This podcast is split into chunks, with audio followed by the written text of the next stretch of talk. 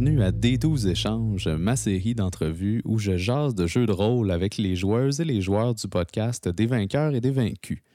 Je suis Phil et cette semaine, j'ai la chance de m'entretenir avec mon ami Sébastien Robillard. Salut Roby, comment ça va? Salut Phil, ça va bien et toi? Ah, ça va, on ne peut plus bien. Euh, parce que j'adore ces petits entretiens où on discute de jeux de rôle ensemble. Parlant de jeux de rôle, justement, euh, Robbie, notre première partie ensemble, ça s'est fait euh, dans le contexte du podcast. Effectivement, oui. Mais c'était probablement pas ta première partie. Non. Où est-ce que tu as, commencé à jouer le jeu de rôle? Euh, ça s'est passé au secondaire. à mon secondaire à Pointe-aux-Trembles, on avait un horaire qui faisait en sorte que tous nos mercredis après-midi étaient une période de, de reprise de travaux, genre. OK. Et euh, pas pour me vanter, tu sais, mais euh, j'étais quand même bon à l'école euh, plus jeune, alors j'avais pas vraiment besoin de cette période-là. Alors, moi et les amis, on en profitait pour aller jouer à Donjon Dragon. On était initié par un de nos amis avec qui j'ai plus contact maintenant, malheureusement, mais qui, lui, avait comme des fondations de son père qui lui avait appris à jouer à la première édition. Fait que ma première vraie partie, c'est dans, dans la deuxième édition. La deuxième, le Advance. Euh, le Advance Dungeons and Dragons avec le bon vieux taco et euh, tous les calculs mathématiques qui s'en suivaient. C'est là-dessus que j'ai commencé en faisant un personnage multiclassé euh, dont je me souviens plus les spécificités exactement. Là, mais mais tu as commencé en, en multiclassant. Oui, exact. Je sais pas pourquoi. je pense que c'était vraiment approprié dans deuxième édition d'avoir comme que tu faisais juste comme tout rajouter à ce que tu avais. C'est pas comme dans l'édition actuelle où il y a comme des, des, balancements qui sont faits quand tu choisis plus qu'une classe. Dans cette édition-là, c'était juste. Ça se rajoutait, ça se mettait un par-dessus l'autre, ton personnage devenait incroyablement puissant. Si tu étais capable de calculer ton taco. Si tu étais bien sûr capable de calculer ton fameux taco, to hit armor class zero pour oui, les Oui, pour euh, les non-initiés, effectivement. on, parle de, de, termes spécifiques, mais c'est sûr que je pense pas qu'il y a beaucoup de gens euh, en 2022, sont allés euh, feuilleter le livre de Advanced Dungeons and Dragons. Non, effectivement. Euh, sinon, à partir de ce moment-là, ben, le goût de jouer est devenu de plus en plus grand. On s'est attelé avec des amis proches de moi avec qui je joue encore à l'occasion des parties de Donjon Dragon. souvent, ils sont mon labo pour les trucs que je fais avec des vainqueurs, des vaincus, justement. Je leur fais des one-shots, puis après ça, je vous les fais faire à vous, comme ça, j'ai pu les roder un peu. Ah ben. Fait qu'avec cette petite gang-là, on a poursuivi Donjon Dragon troisième édition, quatrième édition, puis là, ben, on tombe dans des vainqueurs, des vaincus, cinquième édition. Donc, euh, ouais, quand même pas mal de games sous la cravate, euh, au moins 20 ans d'expérience de Donjon Dragon. Wow, ouais. Facile et plus, et plus même. Je dirais 25 ans même. 25 ans d'expérience, c'est très fort. Effectivement. Et ne me rend pas plus jeune. ben, t'as peut-être commencé, je sais pas, là, à deux ans, on le sait pas. Ben, comme j'ai dit, j'ai commencé au secondaire. ah ouais, ok, spoilers. Alors, euh... 16-17 dans ce coin-là. C'est bon. Et est-ce que euh, tu joues encore des games de 3.5 avec les gens avec qui tu avais commencé euh, à cette époque-là? Euh, non. C'est la game du secondaire. Ça, ça t'a fait l'espace du secondaire. Puis ensuite, c'est devenu les amis plus proches avec qui j'ai suivi les éditions. Puis sinon, ben, initier une tonne et quart de personnes aussi suite à ça, quand j'ai finalement commencé à DMer mes propres parties. Euh, dont notre bon vieil ami euh, Louis-Philippe Fernand, à qui j'ai fait sa première partie de Donjon Dragon ever, qui d'ailleurs euh, manque toujours la dernière partie, qui est comme un peu située dans les limbes. Je sais pas si on va la faire à un moment donné, mais qui sait? Ben, il dit la même chose dans son entretien, comme quoi il te relance toujours une fois par année, mais on verra bien. Ouais, ben, on verra bien. De toute façon, maintenant, il est bien occupé. Fait que euh, Robbie, tu es euh, DM aguerri, justement. Tu es le DM de euh, la campagne des vaincus, qui est notre deuxième campagne principale, en fait, au podcast. Mm-hmm, mm-hmm. Et c'est une campagne qui se passe à Montréalopolis, cette ville pseudo-fictive, très collée sur Montréal, dans les années 80.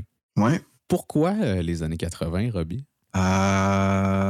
Euh, je te dirais que ça vient vraiment de mon amour de ce fameux film dont je t'ai parlé souvent et dont je t'ai vanté les mérites, euh, Ghostbuster, que j'adore plus que tout. Oui. Euh, et je sais pas, j'aime l'esthétique des années 80. J'étais un petit gars des années 80. C'est des trucs que je connais, c'est des références que je peux placer.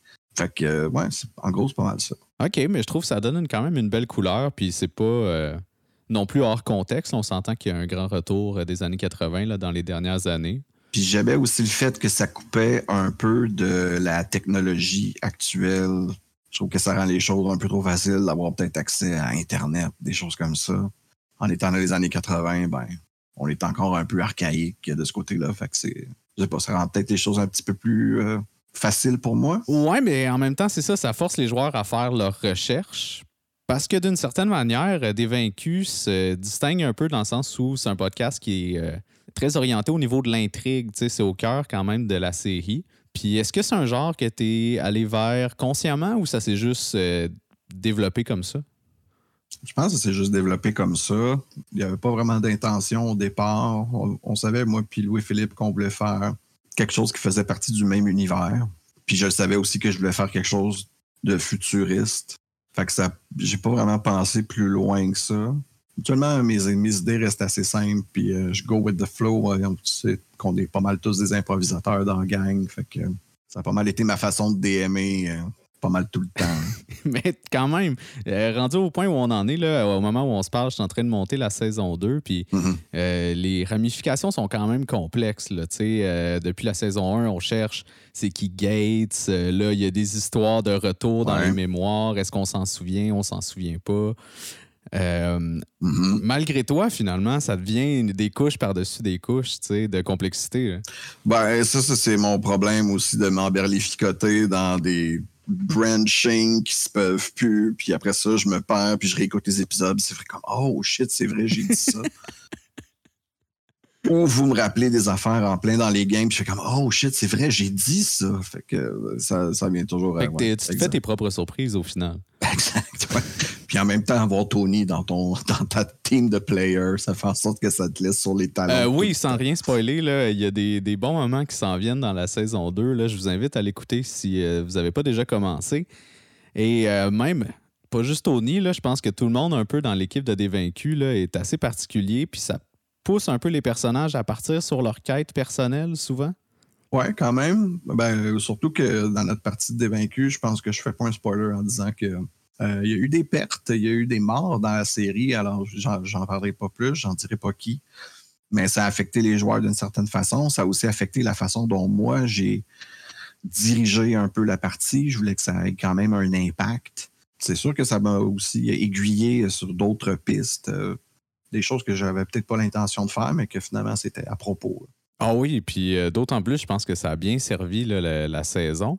Puis en tant que DM, il y a beaucoup de doubles scènes, même de triple, quadruple scènes dans, la série des épisodes où on se promène d'un personnage à l'autre. Mm-hmm. En tant que DM, est-ce que tu trouves ça difficile de gérer la distribution du temps? Est-ce que c'est une formule que tu apprécies, toi, euh, d'avoir des doubles scènes comme ça? Euh, mais ça, je te dirais que ça viendrait peut-être de mon expérience de coach euh, d'impro. avoir une gang autour d'une table, setter des trucs pour que tout le temps, tout le monde ait comme son moment pour briller un peu, avoir comme leur propre moment, euh, euh, susciter une discussion entre deux personnages. Euh, je pense que ça a toujours été dans mes forces. Mais ouais, c'est sûr que mon background d'impro aide beaucoup à ça, justement. Puis le fait que on soit tous des improvisateurs, ça aide aussi à avoir comme un genre de mise en scène déjà dans ta tête, que tu sais que tu peux prendre plusieurs directions. Tu sais pas encore la, direction que les joueurs vont prendre, mais tu peux t'adapter tellement facilement une fois que c'est fait que je te dirais que ça se fait vraiment naturellement. Un peu comme dans des vainqueurs, en fait. C'est quand même effortless la façon dont on peut s'aiguiller sur une scène, revenir à une autre, puis ensuite ramener ces deux éléments-là ensemble pour faire quelque chose de cohérent. Ben, je trouve que c'est le gage de beaucoup de flexibilité, autant de la part des joueurs euh, que du DM. tu sais. Mais des fois, il y a des joueurs dans des vaincus qui euh, sont peut-être un peu plus rigides avec toi. Tu sais, j'en ai coupé beaucoup au montage, mais des fois, il y a comme il y a des moments de tension tu sais, au niveau des décisions, au niveau des règles. Puis ça arrive sûrement là, dans les tables à tout le monde, tu sais, ce genre de situation-là. Mais comment toi, ça t'affecte en tant que DM? Comment tu gères ces situations-là pour euh, pouvoir poursuivre la partie? Tu sais? Ben, je veux dire, des joueurs mécontents. Je pense que, comme tu l'as dit, ça arrive sur toutes les tables. Je pense que comme dans la vie, le truc, c'est de pas prendre ça personnel. Se rappeler que Donjon Dragon, ça reste un jeu à la base. Le monde est là pour avoir du fun. Puis toi, es là pour les aider à faire ça, à avoir du fun. Donc, ça devrait en rester là. Si jamais il y a une chicane, euh, peu importe qu'est-ce que c'est, euh, simplement parlez-en. Je veux dire, Euh, c'est sûr qu'il y a eu des petites anicroches entre moi et quelques personnes depuis le début, mais après une petite discussion, les choses se sont rapidement réglées. Soyez honnête, soyez franc. Ben oui, tu sais, au final, je pense que tout le monde s'entend bien. Là. Ça reste des, débats de surface, mais Mm. c'est quelque chose que je voulais adresser parce que ça arrive quand même là, dans les tables à tout le monde. Puis surtout les nouveaux DM, tu sais, tu te prépares tellement, puis tu as tellement de, de volonté de mener cette partie-là à terme que, tu sais, d'avoir des obstacles comme ça de tes joueurs qui sont supposés être tes amis, des fois, ça vient te chercher un peu, tu sais. Il y a ça. C'est aussi, euh, comme tu dis, on. juste déjà là, moi puis LP, on joue pas exactement avec les mêmes règles. Euh, pour des raisons différentes. Lui, il y a de mes trucs qu'il veut pas prendre pour ses propres raisons. Moi, il y a des trucs que je veux pas prendre pour mes propres raisons. Écoutez, tout le monde est son propre DM. Euh, J'en reviens toujours à la première règle que j'ai vue dans le livre du jeu de Donjon Dragon qui dit la première règle, c'est qu'il n'y a pas de règle. Donc, faites ce que vous voulez. Ben oui, c'est selon moi la plus importante. C'est que tout le monde fait sa game, tu sais, à la, à la pleine mesure qu'on veut la jouer. Exact. Euh, parlant de faire sa game, tu m'as dit tantôt que tu es un DM aguerri. Tu as initié des gens euh, par milliers. Non. Ouais, j'exagère un peu, là. Non, non, pas, non, pas des milliers. Je dirais peut-être même pas des centaines. Peut-être une vingtaine, ce qui est quand même déjà pas pire. Bon, par dizaines. Mettons. Est-ce que tu aurais des conseils pour un joueur qui veut passer de l'autre côté du DM screen? Et commencer à amener sa propre game? C'est sûr et certain que si vous êtes un joueur qui a peut-être euh, quelques parties sous la cravate, euh, qui s'en demande encore c'est quoi sa classe d'armure, euh, qu'à chaque fois qu'il y a un sort qui est lancé, il faut que vous alliez voir dans le livre. Je vous demanderais peut-être d'attendre un peu, puis peut-être de vous informer un peu plus, d'aller lire un peu plus le, le livre du joueur, le livre du DM. C'est sûr que c'est de la bonne information à prendre. Mais si ça fait déjà quelques temps que vous jouez- vous êtes joueur, que vous connaissez bien les fondements, à ce moment-là, je vous dirais juste de vous lancer. Essayez-en une. Ça peut être une histoire déjà préfabriquée, ça peut être une histoire qui vous sort de la tête, ça peut être juste une partie d'un soir, ça peut être une partie de quelques soirs, ça peut être une partie qui part du niveau 1 jusqu'au niveau 10, du niveau 10 jusqu'au niveau 20, une partie juste des personnages niveau 20. Mais il faut juste se lancer, il faut le faire une fois. Puis après ça, vous allez voir à quel point vous allez aimer ça. Il y a des gens qui aiment juste être joueur. Je comprends ça.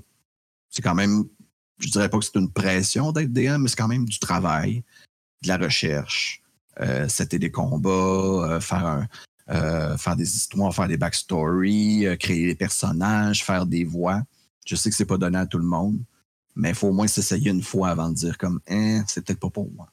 Mais est-ce que tu es obligé de faire euh, toutes les voix? Tes NPC, comment tu les interprètes, toi? Est-ce que tu t'imagines un personnage dans ta tête? Est-ce que tu pratiques tes voix chez vous? Euh, non.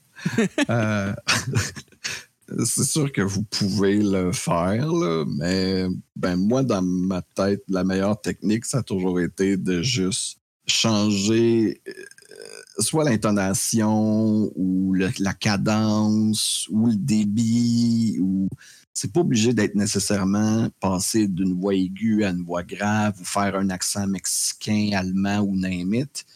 Mais des fois, juste ralentir la façon dont on parle va créer un personnage. Si je fais juste euh, parler euh, comme ça, ben là, vous voyez, j'ai déjà créé un personnage. Fait que ça en prend vraiment pas beaucoup. Faire juste une petite distinction, lui donner une saveur, une petite couleur, ça prend pas grand-chose. Ben, c'est des très bons conseils. Puis, euh, Robbie, toi, tu as été le DM de beaucoup de one-shot au podcast. Là. Euh, Ouais. tu as fait euh, Ghostbuster, tu as fait le premier spécial de Noël, Mhm. le live au Festipod qui est disponible maintenant sur Internet. Allez l'écouter. J'en ai un autre dans la ceinture qui va s'en venir très bien. Oh, OK. Spoilers même pour moi. Ah là. ouais, un petit scoop. Un petit scoop pour toi des 12 échanges. Merci beaucoup, média officiel de Des vainqueurs, des vaincus. Exact. Euh, Est-ce que c'est un format que tu aimes particulièrement versus une longue campagne? Non. C'est quoi les, euh, les avantages? Non, je, non. Euh, je comprends les avantages d'avoir une partie qui dure juste, mettons, deux, trois heures pour un événement spécial, comme le, le- le- le spécial de Noël, ou mais je, je dirais que c'est pas ma façon préférée de, de jouer, non. J'aime bien construire puis développer un personnage, puis je trouve qu'un one-shot, ça permet pas vraiment de le faire parce qu'il faut rapidement être dans le vif du sujet, rapidement être dans l'action, Puis il faut quand même venir à un dénouement dans un laps de temps qui est respectable, mettons. Oui. Un one-shot devrait durer environ 2-3 heures, d'après moi. Ben, je trouve que c'est une durée raisonnable. Euh, deux, trois heures, ça donne le temps de comprendre le jeu, de l'apprécier pour ce qui est, puis d'arriver à un dénouement quelconque. Pour ce qui est de question d'essayer quelque chose, de voir si ça nous plaît ou pas, je vois les bénéfices puis les bienfaits d'avoir des one-shots dans certaines situations. Mais comme je te dis, c'est pas ma façon euh, préférée de jouer. J'aime bien créer un personnage, l'étraîner longtemps. S'entend qu'un des plaisirs de Donjon Dragon, c'est bien sûr de, de, faire progresser ton personnage, prendre de l'expérience, monter de niveau. Ben oui, ça reste un RPG, pareil. Hein. C'est ça, exact. Chose qu'on n'a pas vraiment l'occasion de faire dans un one-shot. Euh, non, euh, pratiquement jamais, en fait. Je pense exact. Il n'y a aucun one-shot que tu montes de niveau après une heure. Puis... Très, très rare. Et euh, c'est ça. Fait que des one-shots, c'est souvent plus une opportunité d'essayer quelque chose, de faire un peu plus du vrai ARP. oui, oui. Parce que bon Dieu que c'est important, faire du vrai, là, du vrai de vrai ARP. Oui, on en parle. Pas du RP, Pas, on n'en parle pas assez souvent, comme tu dis, mais pas du faux RP, là, du vrai. oui, excuse-moi, là, tu, m'as lancé là-dessus. Là. Ah, exact. Euh, mais non, le vrai RP, c'est vrai qu'on devrait plus en parler au Québec. Oui, entre autres. Oui, parce qu'on en parle beaucoup à l'étranger, mais au Québec, on fait pas assez de, de, vrais On en parle beaucoup dans les régions. Je pense dans les territoires du Nord-Ouest, au Yukon, ils en parlent énormément du vrai RP. Mais au Québec, ça, ça juste, on n'en parle pas. Je ne sais pas si c'est tabou. C'est peut-être un tabou québécois. Faudrait qu'on se regarde puis que qu'on fasse une table de concertation sur le vrai RP. Euh, je vais présenter le projet au Festival Draconis, peut-être. Euh, qui sait, on pourrait avoir peut-être un panel. Euh, panel sur le vrai RP. Ben, en tout cas, j'aimerais ça, puis je vais y participer.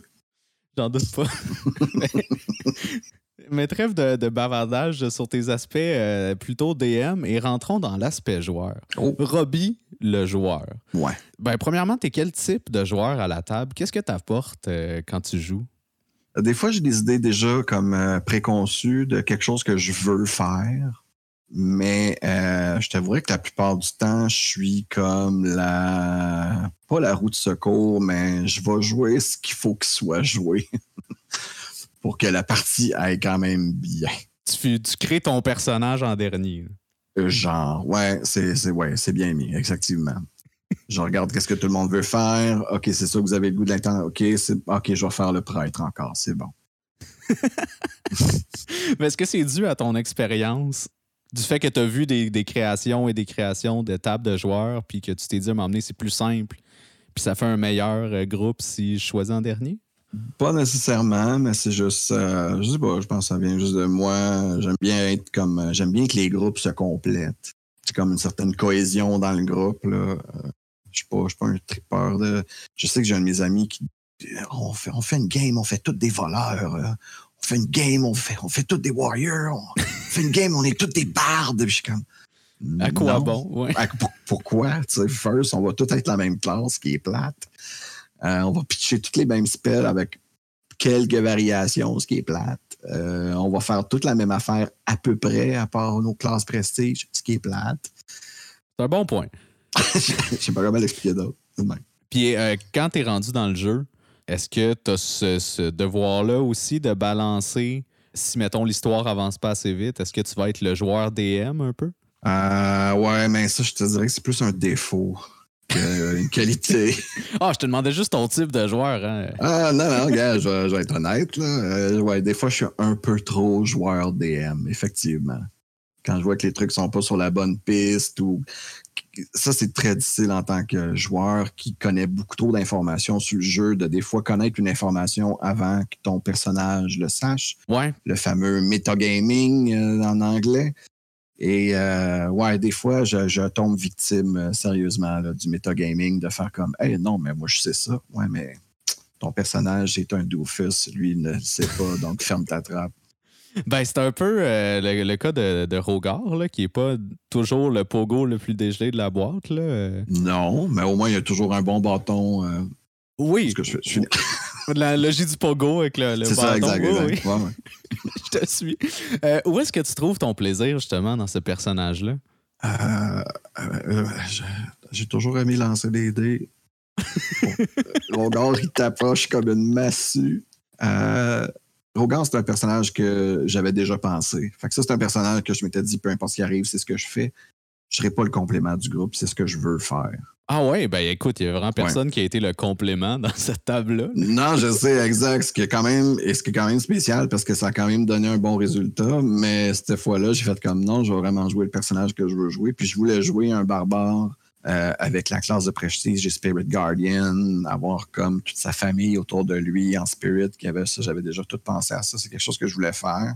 Puis sinon, ben, c'est développé un peu aussi avec le temps. Euh, j'avais vu aussi récemment, euh, dans une série, il y avait un personnage un peu similaire de, euh, d'un personnage qui était émotionnellement tellement instable qui se fiait tout le temps sur quelqu'un pour lui dire Je suis heureux en ce moment, je suis fâché en ce moment. Puis c'est un peu ça qui était mon inspiration pour le personnage.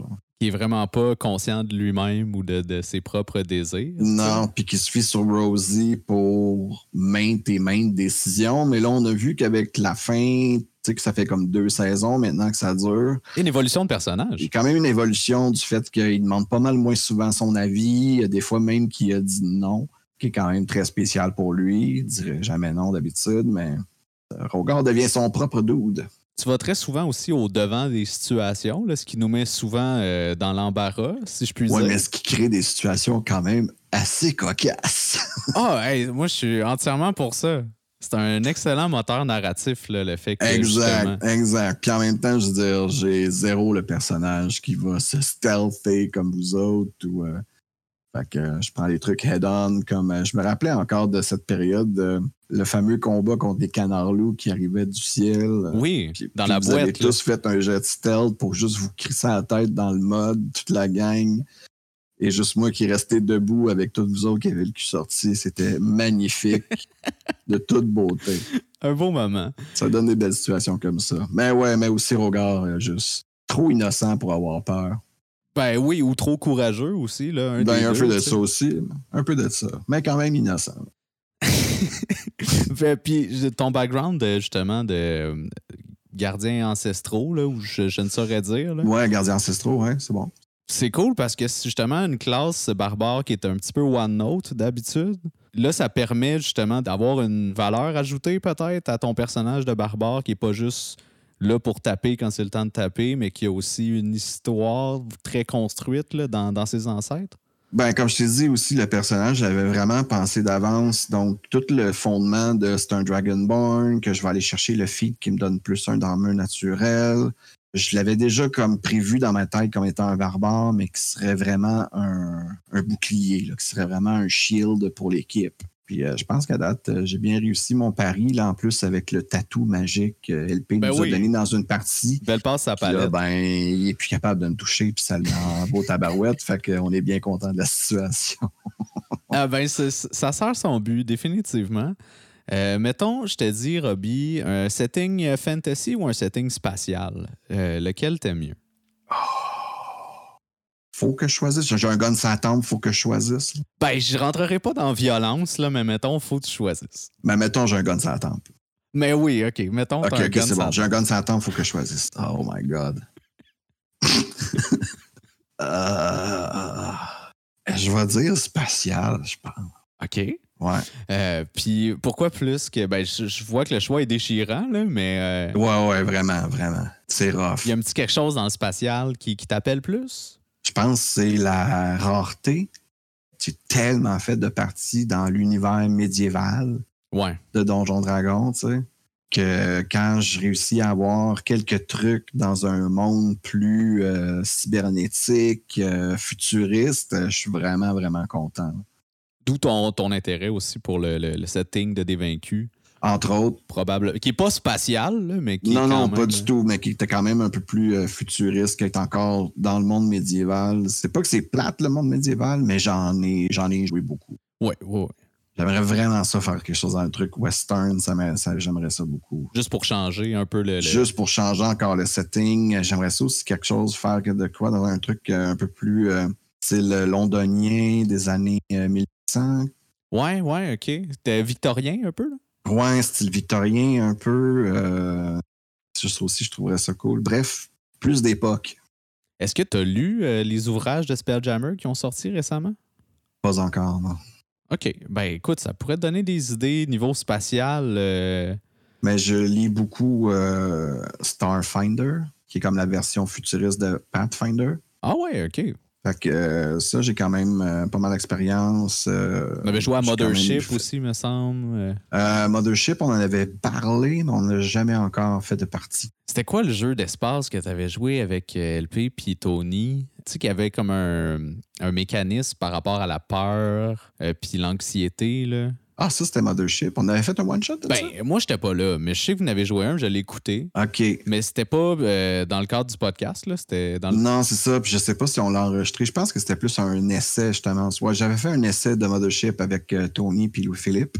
Puis je sais que Louis-Philippe aussi a fait sa partie dans l'espace. Là. Il faut sauver ce- le soldat Ryan. Ryan. R- Ryan. Et, euh, mais ça, c'était basé plus sur le style de jeu de Ghostbusters. Donc, Euh, mais justement, par rapport à euh, Starfinder, par rapport à Mothership, est-ce que euh, t'aimes ça essayer des nouveaux systèmes de jeu ou est-ce que tu trouves que Donjon Dragon, ça couvre pas mal l'essentiel puis t'apprécies la balance de ça?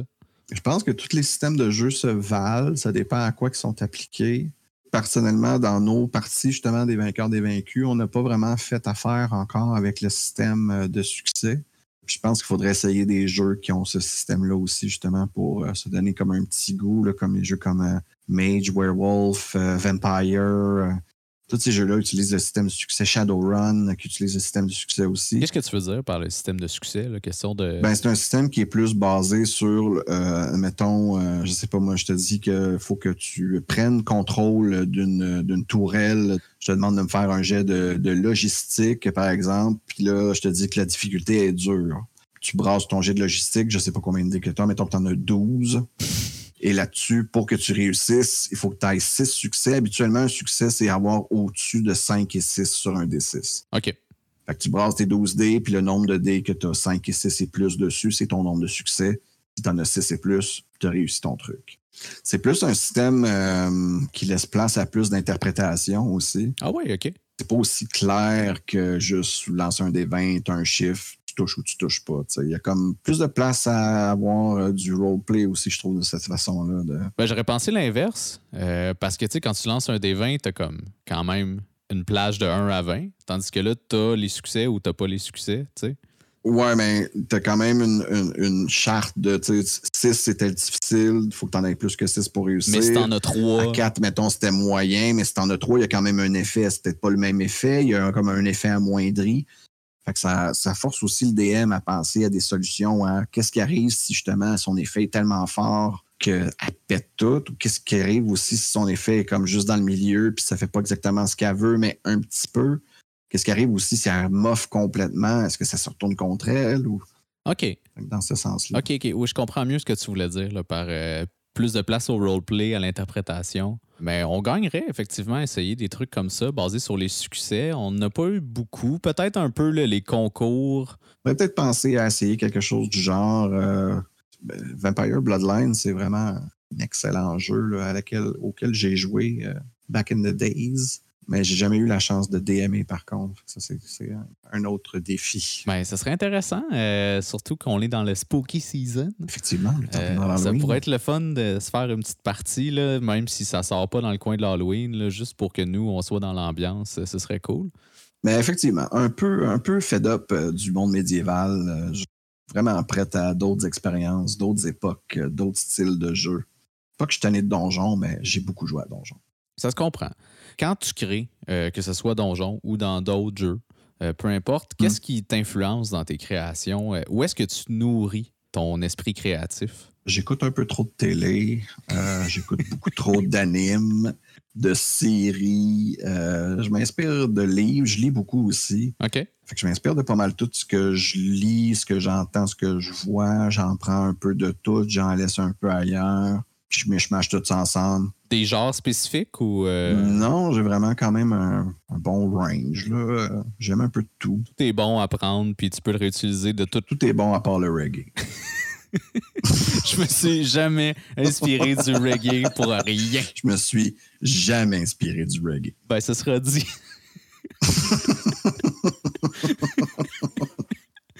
oh, wow. Hey, je, je m'attendais pas à ça. Excuse-moi, tu m'as pris par surprise.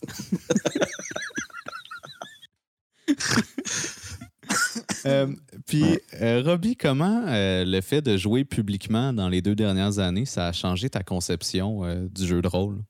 tu veux dire comment je fais mes games par rapport au podcast? Ben, ce que je veux dire, c'est que avant, on jouait là, dans le privé de nos sous-sols, où il n'y a pas de limite de temps, il n'y a pas de, de public c'est pas grave si ça avance pas, mais là, ça fait deux ans quand même qu'on se force à euh, mm-hmm. meubler nos parties en fonction de la diffusion. Euh, est-ce que ça a changé ta façon de concevoir le tout? Vraiment, définitivement. Puis je te dirais même que la façon dont je conçois une game de donjon du podcast est vraiment différente de la façon dont je pense à une game de donjon normal. C'est pas le même jeu, là, euh, pour C'est pas le même jeu, non. Je vais être franc avec toi. Je veux dire, on a formaté la partie de façon à ce que ça soit euh, écoutable, premièrement. Déjà, oui. Déjà là, euh, que ça soit aussi euh, dans un temps qui est respectable. On se disait qu'une heure, ça faisait du sens, que c'était pas trop non plus. Mais tout ça fait en sorte que moi, maintenant, quand je prépare mes parties de dévaincu, j'ai déjà la fin de la partie dans ma tête. Puis mon but, c'est simplement que les joueurs arrivent à cette fin-là. Puis souvent, on en fait, spoiler, là, on en fait deux d'une shot. Mm-hmm. Fait qu'il faut déjà que tu ailles aussi ta deuxième, ton deuxième Ma deuxième fin de suite, exact. Fait que, ouais, c'est déjà deux fins auxquelles tu as pensé. Puis, les joueurs répondent pas toujours exactement de la façon dont tu penses. Des fois, ils vont faire quelque chose de complètement différent. Puis, tu es comme, oh my God. Oui, on salue Anthony Parent. On salue Anthony Parent par la bande. Puis c'est comment tu vas les ramener vers cette fin-là pour que ça fasse encore du sens avec le début du prochain épisode. Tandis qu'une game juste comme ça, entre amis, euh, je veux dire, ça arriverait jamais. Tu veux faire ça, ben fine. On a une heure de side play d'un truc qui nous intéressait pas du tout, mais qui fait plaisir à tel joueur. Tandis que dans notre game, ben, si on fait ça, ben, on vient de passer notre heure justement sur une side quest à faire n'importe quoi. Genre. ouais, c'est ça. Donc, euh, ouais, c'est vraiment très différent. J'ai trouvé ça un peu difficile. Là, on commence à s'habituer de plus en plus. Je trouve que la contrainte de temps, c'est vraiment le truc le plus difficile. Ah ouais, c'est ça qui, t'affecte le plus. Moi, je trouve c'est ouais, moi c'est la contrainte de temps qui m'affecte le plus.